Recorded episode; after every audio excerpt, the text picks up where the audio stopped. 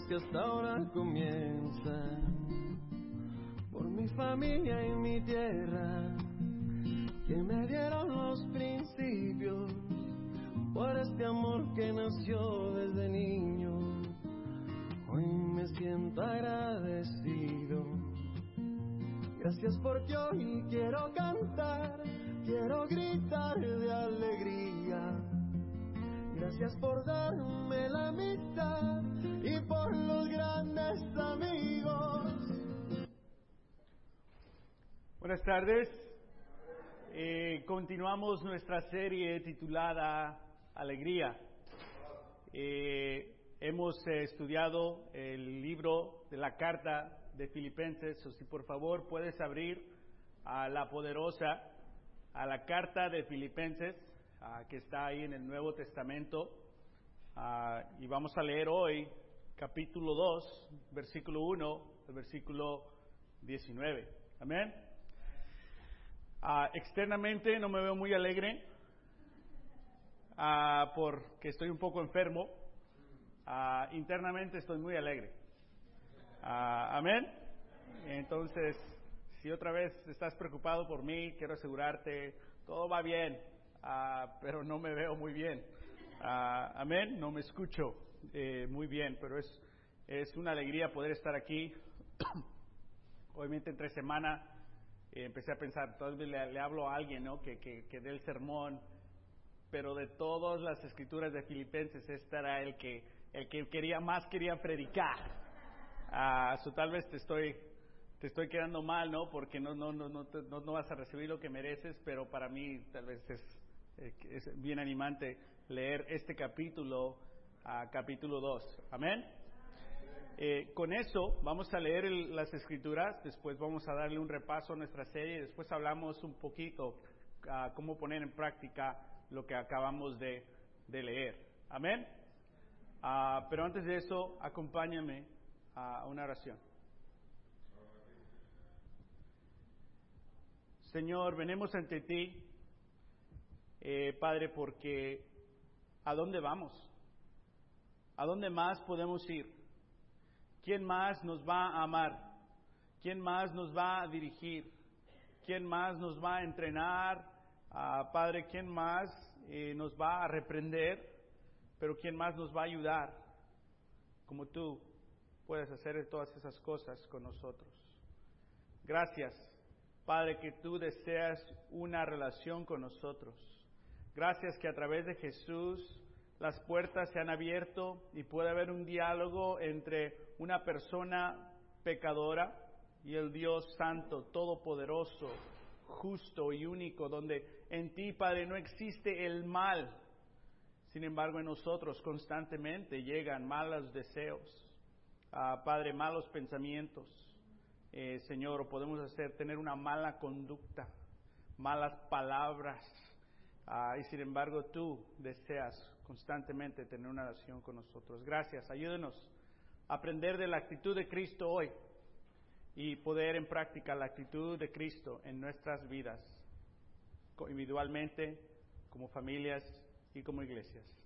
Te pido, Padre, que tu Espíritu nos anime, que me quites a mí, a Padre, de este proceso del sermón, pero que sea tu Espíritu que nos guíe, tu palabra, Padre, que nos anime y nos dirija. Te pedimos todo esto en Jesús. Amén. Amén. Vamos a leer capítulo 2, versículo 1 al 19. Dice Pablo aquí, por tanto, si se siente alguno, si sienten algún estímulo en su unión con Cristo, algún consuelo en su amor, algún compañerismo en el espíritu, algún afecto entrañable.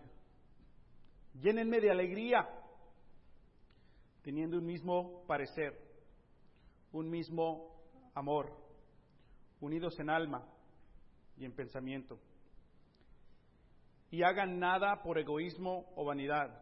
Más bien, con humildad consideren a los demás como superiores a ustedes mismos. Cada uno debe velar no solo por sus propios intereses, sino también por los intereses de los demás. La actitud de ustedes debe ser como la de Cristo Jesús, quien siendo por naturaleza Dios, no consideró el ser igual a Dios como algo a que aferrarse. Por el contrario, se rebajó voluntariamente, tomando la naturaleza de siervo y haciéndose semejante a los seres humanos. Y al manifestarse como, manifestarse, manifestarse como hombre, se humilló a sí mismo y se hizo obediente a la muerte y muerte de cruz. Por eso Dios lo exaltó a lo sumo y le otorgó el nombre que está sobre todo nombre, para que entre el nombre de Jesús se doble toda rodilla en el cielo y en la tierra y debajo de la tierra. Y toda lengua confiese, confiese que Jesucristo es el Señor para gloria de Dios Padre. Nos vamos a detener ahí. En contexto, en nuestra serie, nos hemos hecho esta pregunta. ¿Cómo y dónde buscas la alegría? Y esto es lo que acabamos de leer. En contexto, recordemos un poco quién escribió esta carta, Pablo. ¿A quién? A la, colonia, a la colonia romana, Filipenses. ¿Y por qué? porque le habían dado una ofrenda para que Pablo sobreviva, porque ahorita Pablo está encarcelado en Roma y esta colonia, colonia de Roma lo está apoyando financieramente, porque Pablo está encarcelado y no sabe si va a ser asesinado o no. Entonces este hombre encadenado, que él plantó esta iglesia de, de Filipenses hace 10 años, 10 años después, la iglesia sigue creciendo, sigue teniendo diferentes retos, pero sigue madurando. Pero diez años después él está encarcelado y este hombre en cadenas les escribe una carta de alegría, diciéndole, yo tengo esta alegría, quiero que compartan en mi alegría. Y para nosotros esa es la pregunta, ¿cómo y dónde buscas tú la alegría? Todos nosotros queremos ser más alegres y buscamos la felicidad, otra palabra para alegría. Pero ¿cómo buscas tú tu felicidad y dónde? Y desde niño hemos buscado la felicidad de ciertas maneras. Ciertas maneras que hacemos o cosas que hacemos o no hacemos le traían felicidad a nuestros padres. Y de ahí más o menos aprendimos cómo ser felices de acuerdo a qué nos decían nuestros padres o qué nos decían nuestros amigos, qué nos decían nuestra escuela en cómo ser alegres y y porque queremos alegría hicimos esas cosas. Pero ya como adultos leyendo las escrituras podemos ver que tal vez eso no fue la manera correcta o el lugar correcto de buscar alegrías. Entonces estamos buscando aquí la palabra de Dios.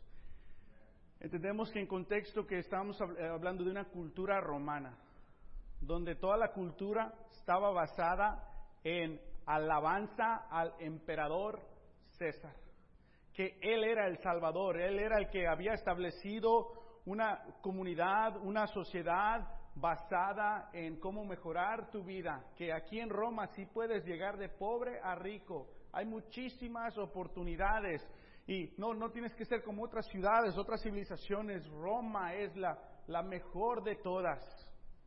Aquí nos educamos, aquí nos tratamos bien y todo es posible por nuestro gran líder César. Y cuando se muere uno, se cae uno, ponemos otro y le hacemos caso. Y el reto para el cristiano es de que César no es el Señor, Cristo es el Señor. Entonces ser cristiano en esta cultura era un riesgo, era peligroso. Y si decías que, si decías y vivías que Jesús era el Señor, eras un malagradecido a César. Y eras un traidor a César. Muy similar como las presiones que tenemos en nuestra sociedad que nos dice, no, hagas, no pongas a Dios primero, pon a esto primero. El trabajo es algo bueno, pero pon al trabajo primero que Dios. Tu conducta, tú. Muchas veces tenemos esa presión de nuestras familias. ¿Cómo que Dios primero? ¿Cómo que esto? ¿Cómo que aquello? O en nuestro trabajo, ¿cómo que no vas a hacer esto? ¿Puedes decir una mentirita? Puedes ahí echar otras palabras para que se oiga más o menos bien. Pero ¿qué, ¿qué, se busca en esta sociedad? Lo que te conviene. Y para el cristiano no buscas lo que te conviene, buscas lo que le da gloria a Dios. Y muchas veces quedas tú mal ante los ojos de tu familia, de tu trabajo, de tu comunidad. Para ellos el reto era que podían morir. Para nosotros simplemente nos podemos ver mal por unos minutos.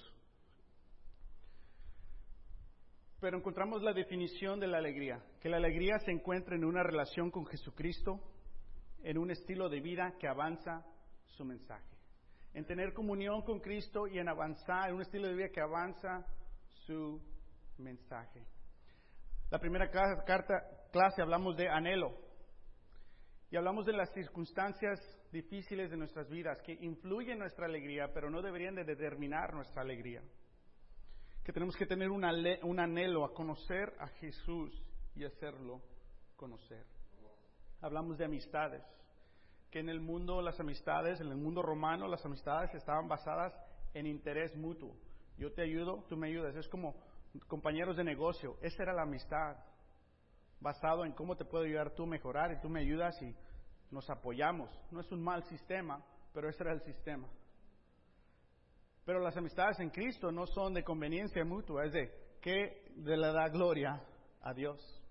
Y entendimos que la amistad es un regalo que tú le das a otras personas por el interés de Cristo, no por tu propio interés. Y hablamos de angustia. Y nos hicimos la pregunta, ¿qué causa angustia y cómo te roba tu alegría? Y entendimos que en Cristo la angustia no debería de dominar tu vida. Que dejes que el amor de Cristo determine cómo te sientes. Porque siempre vamos a tener angustias. Y muchas veces dejamos que esas angustias determinen nuestra alegría. Y no escuchamos ahora al amor de Cristo.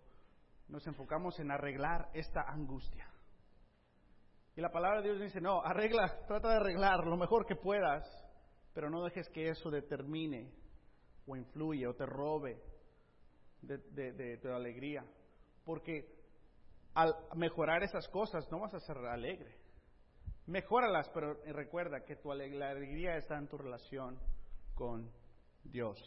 Amén. Alegría es una, se encuentra en tener una relación con Jesucristo y un estilo de vida que avanza su mensaje. Y las primeras tres clases hablamos un poco de dónde encontrar la alegría. La clase de hoy, versículo capítulo 2, entendemos un poco cómo. Sabemos dónde, en Jesucristo y en un estilo de vida. Pero ¿cómo? ¿Cómo puedo tener una relación con Jesucristo? ¿Cómo puedo vivir un estilo de vida que avanza su mensaje?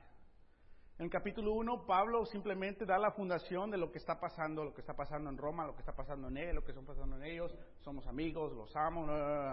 Y ahora en capítulo 2 empieza a hablar más directamente qué tienen que hacer y cómo tienen que vivir. Amén. Hoy vamos a hablar un poquito más de cómo encontrar la alegría.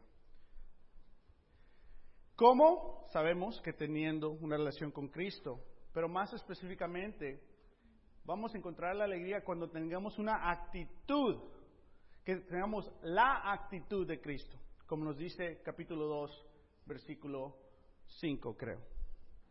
Que dice la palabra de Dios, la actitud de ustedes debe ser como la de Cristo Jesús. Una actitud con Él y una actitud con los unos a los otros. Sabes, la, la palabra actitud se define en lo que manifiesta tu ánimo. Es hablar como tu actitud es tu conducta. ¿Ok? Y tu actitud es tu aspecto, cómo te ves.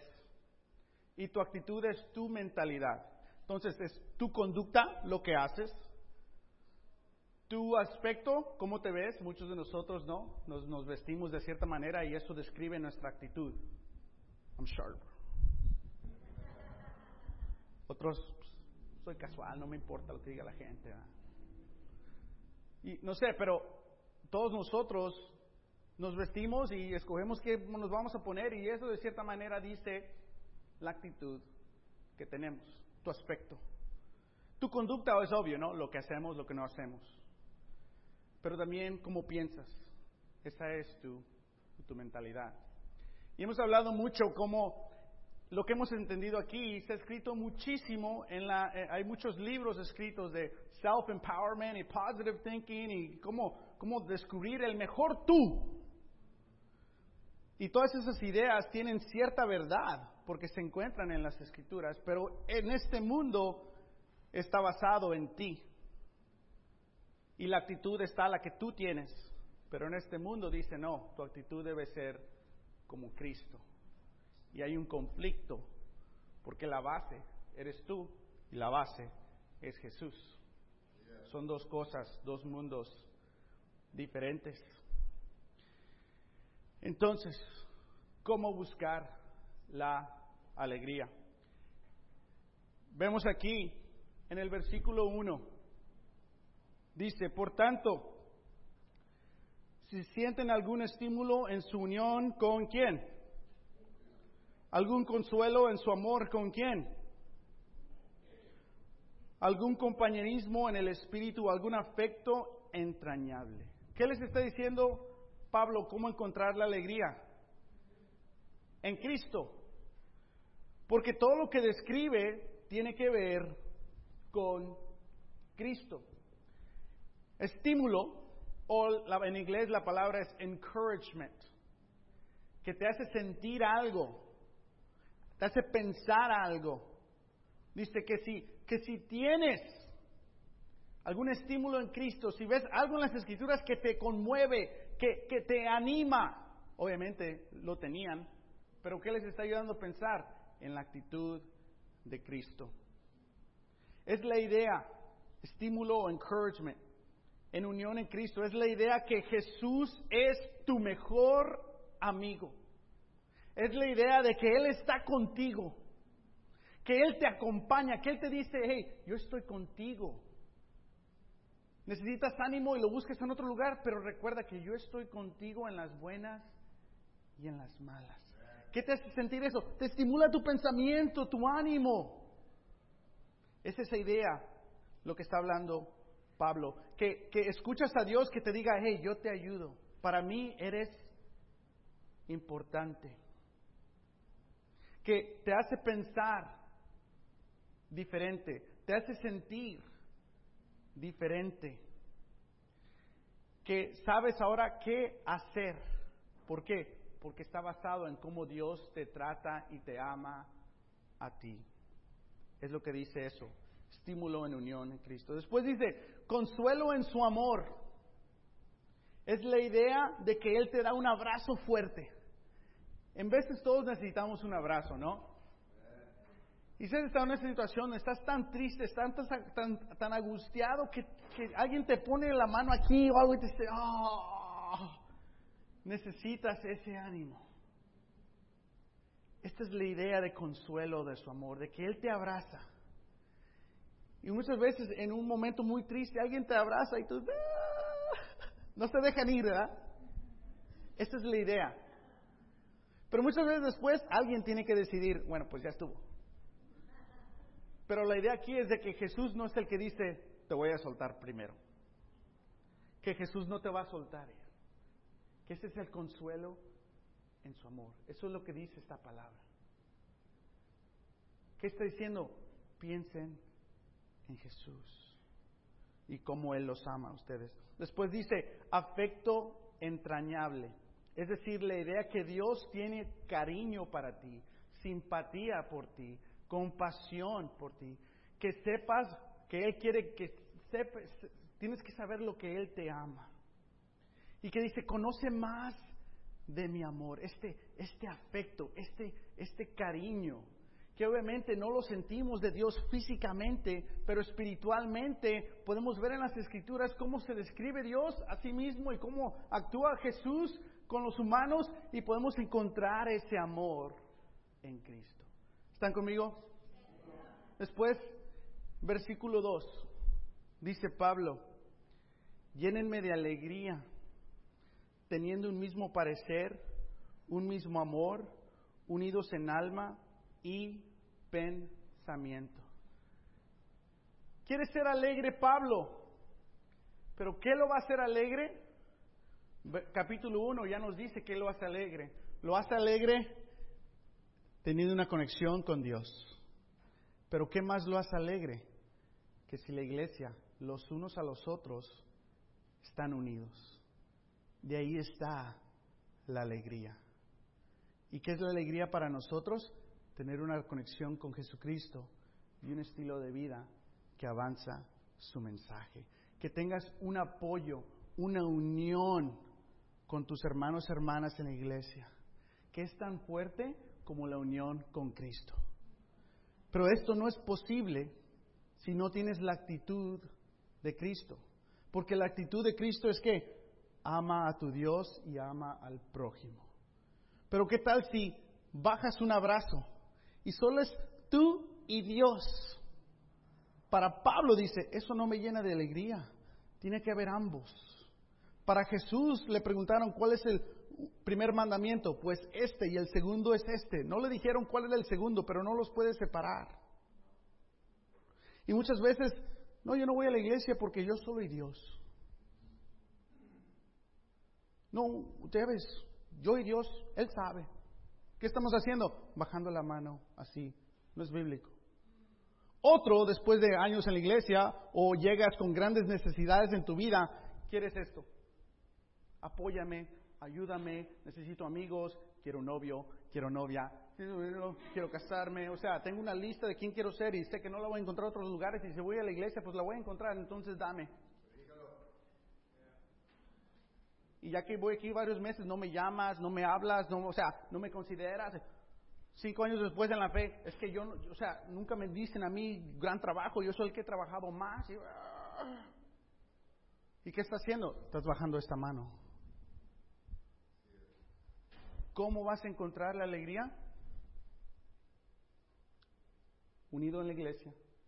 Primero que todo, unido con Cristo, versículo 1. Dice, piensa en el encouragement, el estímulo de Cristo, el compañerismo, el cariño, todas estas cosas. Y ahora, que se complete la alegría.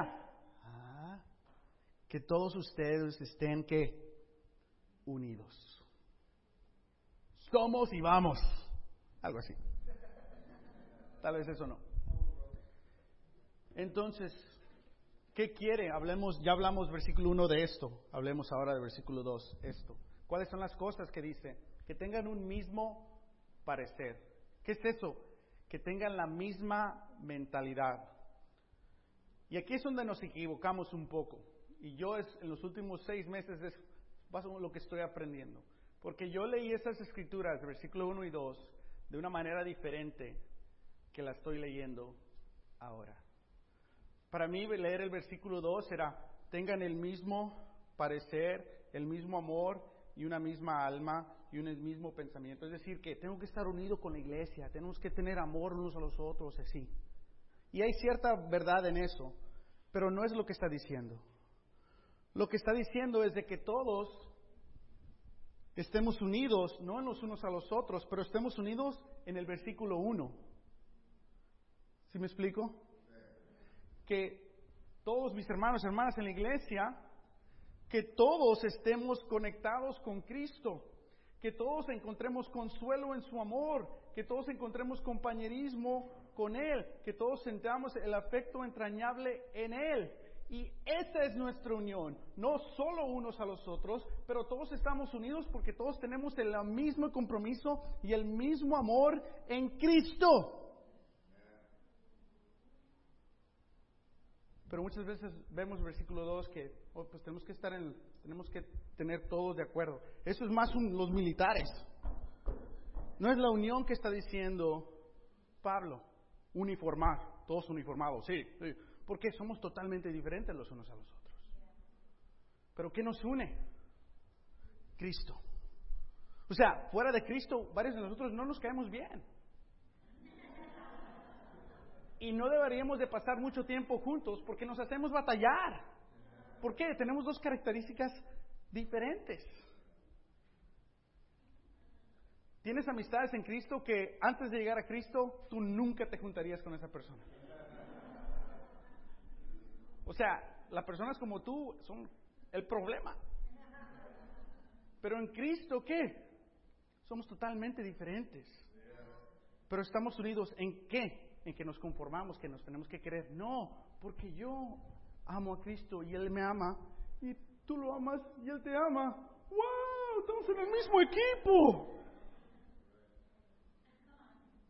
Esto es lo que está escribiendo Pablo. ¿Cómo tener alegría con Cristo y que todos tus hermanos y hermanas en la iglesia tengan ese mismo amor a Cristo? ¿Qué está diciendo Pablo? llénenme de alegría. Completen el segundo paso. Que no solamente sea el ministro que está comprometido, y se ve mucho en, en diferentes iglesias, o varios líderes comprometidos, no, que todo miembro esté comprometido a Cristo hay diferentes responsabilidades tal vez. Hay diferentes caracteres y dones, pero todos tenemos el mismo amor a Cristo. ¿Por qué? Porque Él nos ama a todos igual. Ya si hagas algo por Él o no, Él te ama a ti igual. Y los que hacemos tal vez más para Cristo nos sentimos, Él me ama más porque estoy haciendo más cosas para Cristo y los que no están haciendo cosas a Cristo no aman a Dios. Y en veces encontramos el amor de Cristo en lo que hacemos. Oh, pues, yo no me porto así, o sea, estos, yo soy recto ante Dios. ¿Cómo se portan esto? Y tu amor es en comparación a otros. Me amas porque no soy como estos. Y Jesús enseñó sobre eso. Que dice, no, no, no. La alegría completa se encuentra cuando tú tienes una relación con Cristo y tú eres parte de una iglesia donde todo miembro ama a Cristo y está igualmente comprometido. No estoy diciendo los que no hacen nada está bien. Estoy diciendo eso está mal. Pero estoy diciendo que no está bien que los que hacen cosas compararse con ellos. Que de una manera u otra tenemos que tener una unidad y amar a Cristo de la misma manera. Y si no se llega a esa unidad, esa unión, hay recortes, porque no puede haber esa unión, unión si no hay un mismo compromiso. Pablo está diciendo, es posible, es posible que todos amemos a Dios y que todos tengamos el mismo Dios para Él. Pero Pablo no está diciendo solo es posible, está diciendo es necesario. ¿Por qué? Porque estás en la colonia de Roma y hay una presión para ti que sabes a la calle y te pueden decir, hey, ven acá. Unos soldados, ¿quién es el Señor? Jesús. ¿Dónde vives? ¿Estás casado? ¿Tienes hijos? ¿Por qué dices que Jesús es el Señor? O sea, cada día podía ser liquidado. Y Pablo dice, no digan que César es el Señor. Romanos dice, pase lo que pase, confiesen que Jesús es Señor. Pablo, me van a matar. Confiesa, confía. Pero me van a matar. Bueno, pero se avanza el mensaje gracias a tu muerte. Nos reímos. Es lo que está diciendo. Y no está diciendo Pablo, ustedes tomen ese compromiso, yo acá de líder de lejos, pues Dios me necesita. No, Él está enfrente, él ya está encadenado. Si me matan, me matan, pero que sigan adelante. No sé qué va a pasar. Pero esto va a ser para mi liberación wow, el compromiso que encontramos en la Biblia es muy claro y muy profundo y no muy popular. Porque queremos un cristianismo con la cultura romana. Yo estoy aquí para dar y que me den. Ahí César es el Señor bajo el cristianismo. Yo estoy aquí para mejorar mi vida, ser una, mejor persona. ¿Sí me explico? Pero dice, no, no, no, ahí no se encuentra la alegría. La alegría está en Cristo. Entonces dice, cuatro cosas el versículo 2. Uno, que tengan el mismo parecer, es decir, eso, en la misma mentalidad todos amamos a Dios. Amén. Que como yo amo a Dios, que Roger tenga ese mismo amor por Dios. Y el siguiente hermano, siguiente hermana, todos amemos a Dios. ¿Cómo? Como Él nos ama. Juan 13 es lo que dice. Y así vas a descubrir más y más el amor que Jesús tiene para ti, porque muchas veces recibes el amor de Dios a través de su pueblo. Te digo un hermano que te anima, te digo una hermana que, que, que, te anima, que te apoyan, que te preguntan ciertas preguntas, que se preocupan por ti, que te echan una llamada, que están orando por ti, que lloran contigo, que te escuchan, que confiesan sus pecados a ti. Ah, y, ahí en veces, el reino es increíble. Pues ¿de quién es el reino? Del rey. ¿Y de quién es la iglesia? El que murió por ella, es de Jesús. Después dice que tengan un mismo amor, que no haya niveles de amor para Cristo, que hay un nivel de amor para Cristo. Amén. Que tengan una misma alma. Esta es la idea de, emociones. Que tú tengas la emoción, una emoción que te conmueve. ¿Qué, emoción es esta? Anhelo. Que tu más ardiente anhelo sea conocer a Cristo. Imagínate que si todos grupos, toda persona de tu grupo de familia, toda persona de tu iglesia, su más ardiente anhelo es conocer a Jesús. ¿Qué sería la iglesia si todos, lo, lo que más quiero, si me preguntas ahorita, lo que más quiero es conocer más y más de Jesús? ¿Qué sería el matrimonio donde ambas parejas, su más ardiente anhelo es conocer a Jesús. Qué profundas serían las amistades donde el centro de atención de esa amistad o ese interés es conocer a Jesús. Esto es, eh, de eso significa una misma alma. Y esto lo puedes ver cuando viajas a otra ciudad o a otro país y vas a una iglesia de nuestras hermanas iglesias y entras y no conoces a nadie, pero sientes exactamente lo mismo que tu iglesia. Cómo hablan, cómo se preocupan, cómo se comportan.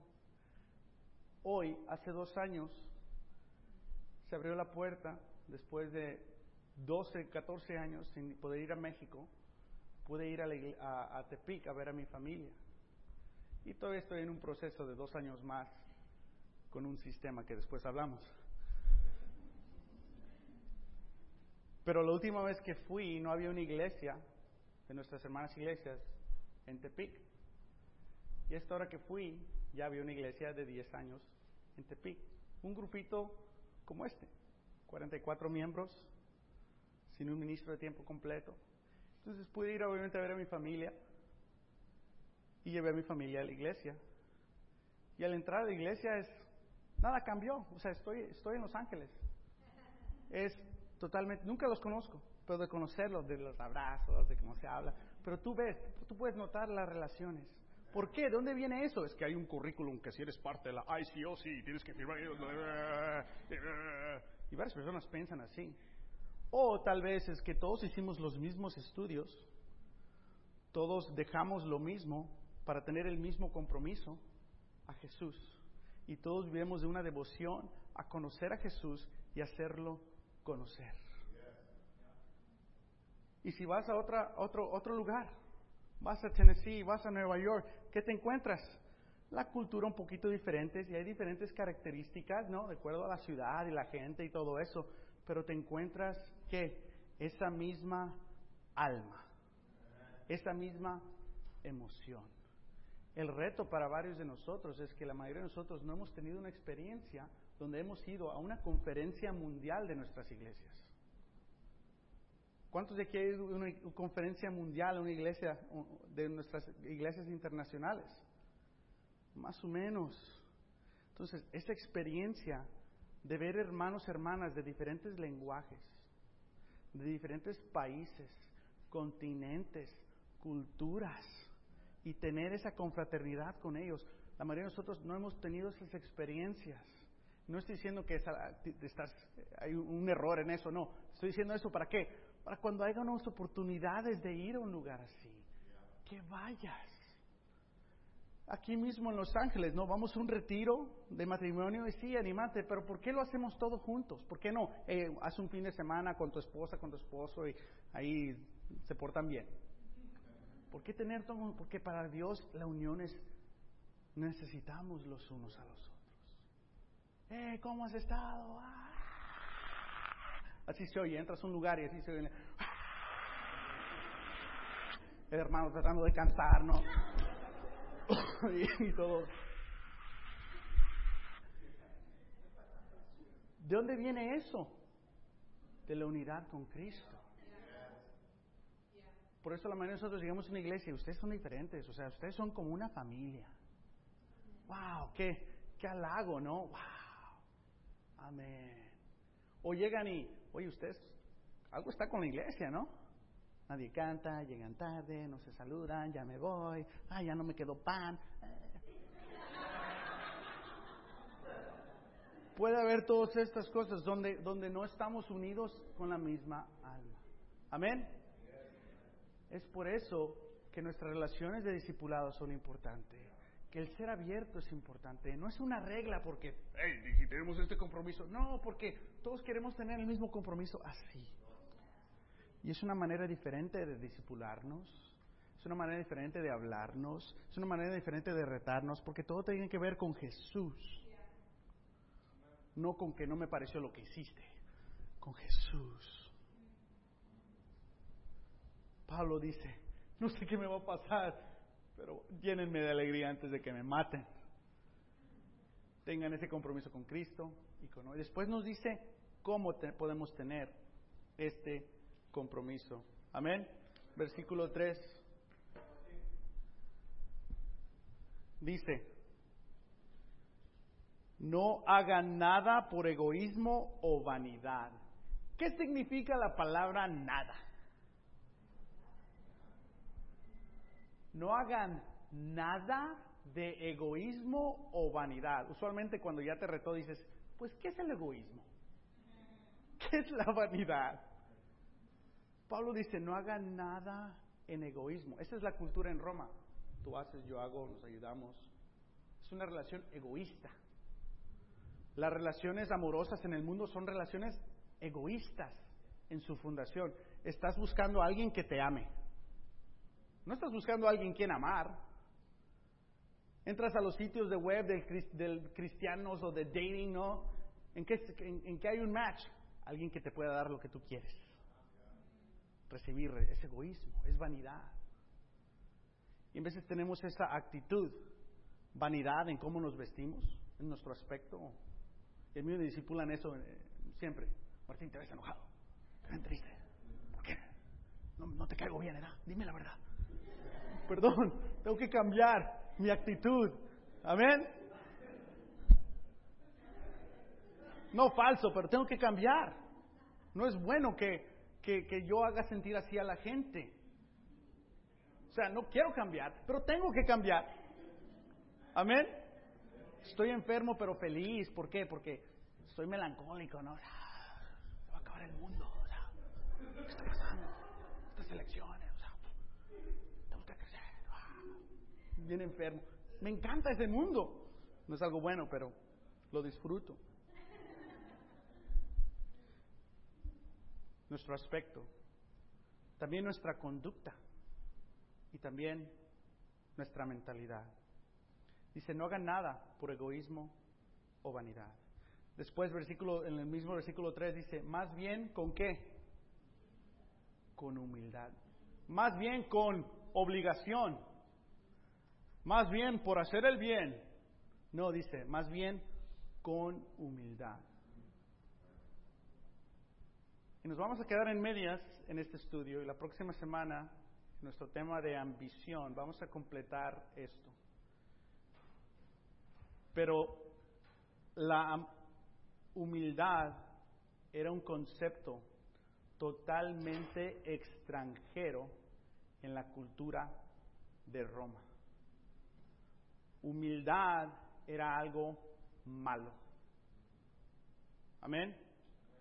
No había una asociación de humildad con algo bueno. Y en el español en veces es así. ¿Cómo es la familia? Pues muy humilde.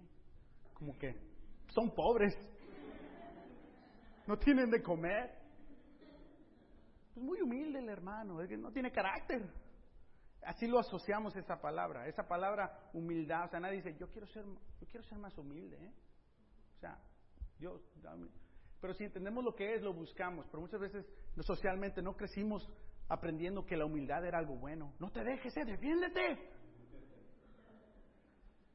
Pero no aprendemos lo que es la humildad y lo vemos como algo malo, como que deja que te hagan, eres como un mat, ¿no? Un tapete. Eso es la humildad. Soy humilde. No entendemos lo que es la humildad. Pero ¿qué dice la palabra de Dios? No hagan nada. Hazlo todo con humildad. No hagan nada con egoísmo y hazlo todo con humildad. Y fíjate, el versículo 4 dice, cada uno debe velar por no solo por sus propios intereses. Entonces, ¿deberías de preocuparte por tus propios intereses? Sí, me encanta la palabra velar. Algunos de nosotros tenemos un amigo, un abuelo, un tío que era velador. Es cuando no, no, no tienes trabajo. Y es lo último. Pues velador. Dame un rayo y un café. No te duermas, porque como el carcelero. Pero ¿qué dice? Preocúpate, cuida. Cuida tus intereses. Cuida tus finanzas cuida tu reputación, cuida tu familia, pero no solo tus intereses, sino también qué?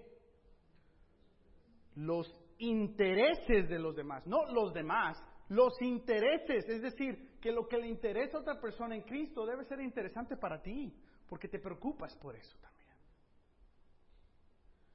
Y todo esto nos reta, oye, pues ¿cómo? Está medio difícil. ¿Cómo hago esto? Y el versículo 5 nos dice, ¿cómo? La actitud de ustedes debe ser como la de Cristo Jesús. Y después nos dice cómo es la actitud de Cristo Jesús. Y hacemos un paso a la siguiente clase, donde nuestra ambición, es la próxima clase, debe ser tener una actitud como la de Cristo. Esa es la ambición de todo cristiano, tener una actitud como Cristo. Y después describe qué es la actitud de Cristo. La voy a leer, después oramos, continuamos nuestra serie la próxima semana, explorando un poco más lo que significan estos próximos versos al 19 y el capítulo 3. La actitud de ustedes debe ser como la de Cristo Jesús, quien siendo por naturaleza Dios, no consideró al ser igual a Dios como algo que a que aferrarse. Al contrario, se rebajó voluntariamente, tomando la, la naturaleza de siervo y haciéndose semejante a los seres humanos. Y al manifestarse como hombre, se humilló a sí mismo y se hizo obediente hasta la muerte y muerte de cruz. Por eso, Dios lo exaltó hasta lo sumo y lo otorgó el nombre que está sobre todo nombre, para que ante el nombre de Jesús se doble toda rodilla en el cielo, en la tierra y debajo de la tierra, y toda lengua confiese que Jesucristo es el Señor para gloria Dios. Lee capítulo 1 al capítulo 11 esta semana y busca tú, tú, solamente, individualmente, cómo tener la actitud de Cristo. Algo totalmente opuesto a nuestra sociedad y a la subcultura romana. ¿Cómo encontrar la alegría? Tener la actitud de Cristo. Amén. Nos vemos la próxima semana. Vamos a orar y sube el coro a cantar una canción más. Señor, ayúdanos a encontrar la alegría en ti, a imitar tu actitud, a enamorarnos más contigo. Y así, Padre, en ese amor y en ese compromiso contigo, si todos lo seguimos creciendo en eso, increíble la unión que podemos tener, Padre. Te amamos, te pedimos todo esto, Señor, en tu Hijo, nuestro Rey, nuestro Salvador, que a través de Él podemos tener una relación contigo y podemos crecer y cambiar. Llénanos de esta alegría para poder disfrutar de nuestra relación contigo nuestra relación los unos a los otros, impactar a este mundo decaído. Te pedimos todo esto en Jesús. Amén.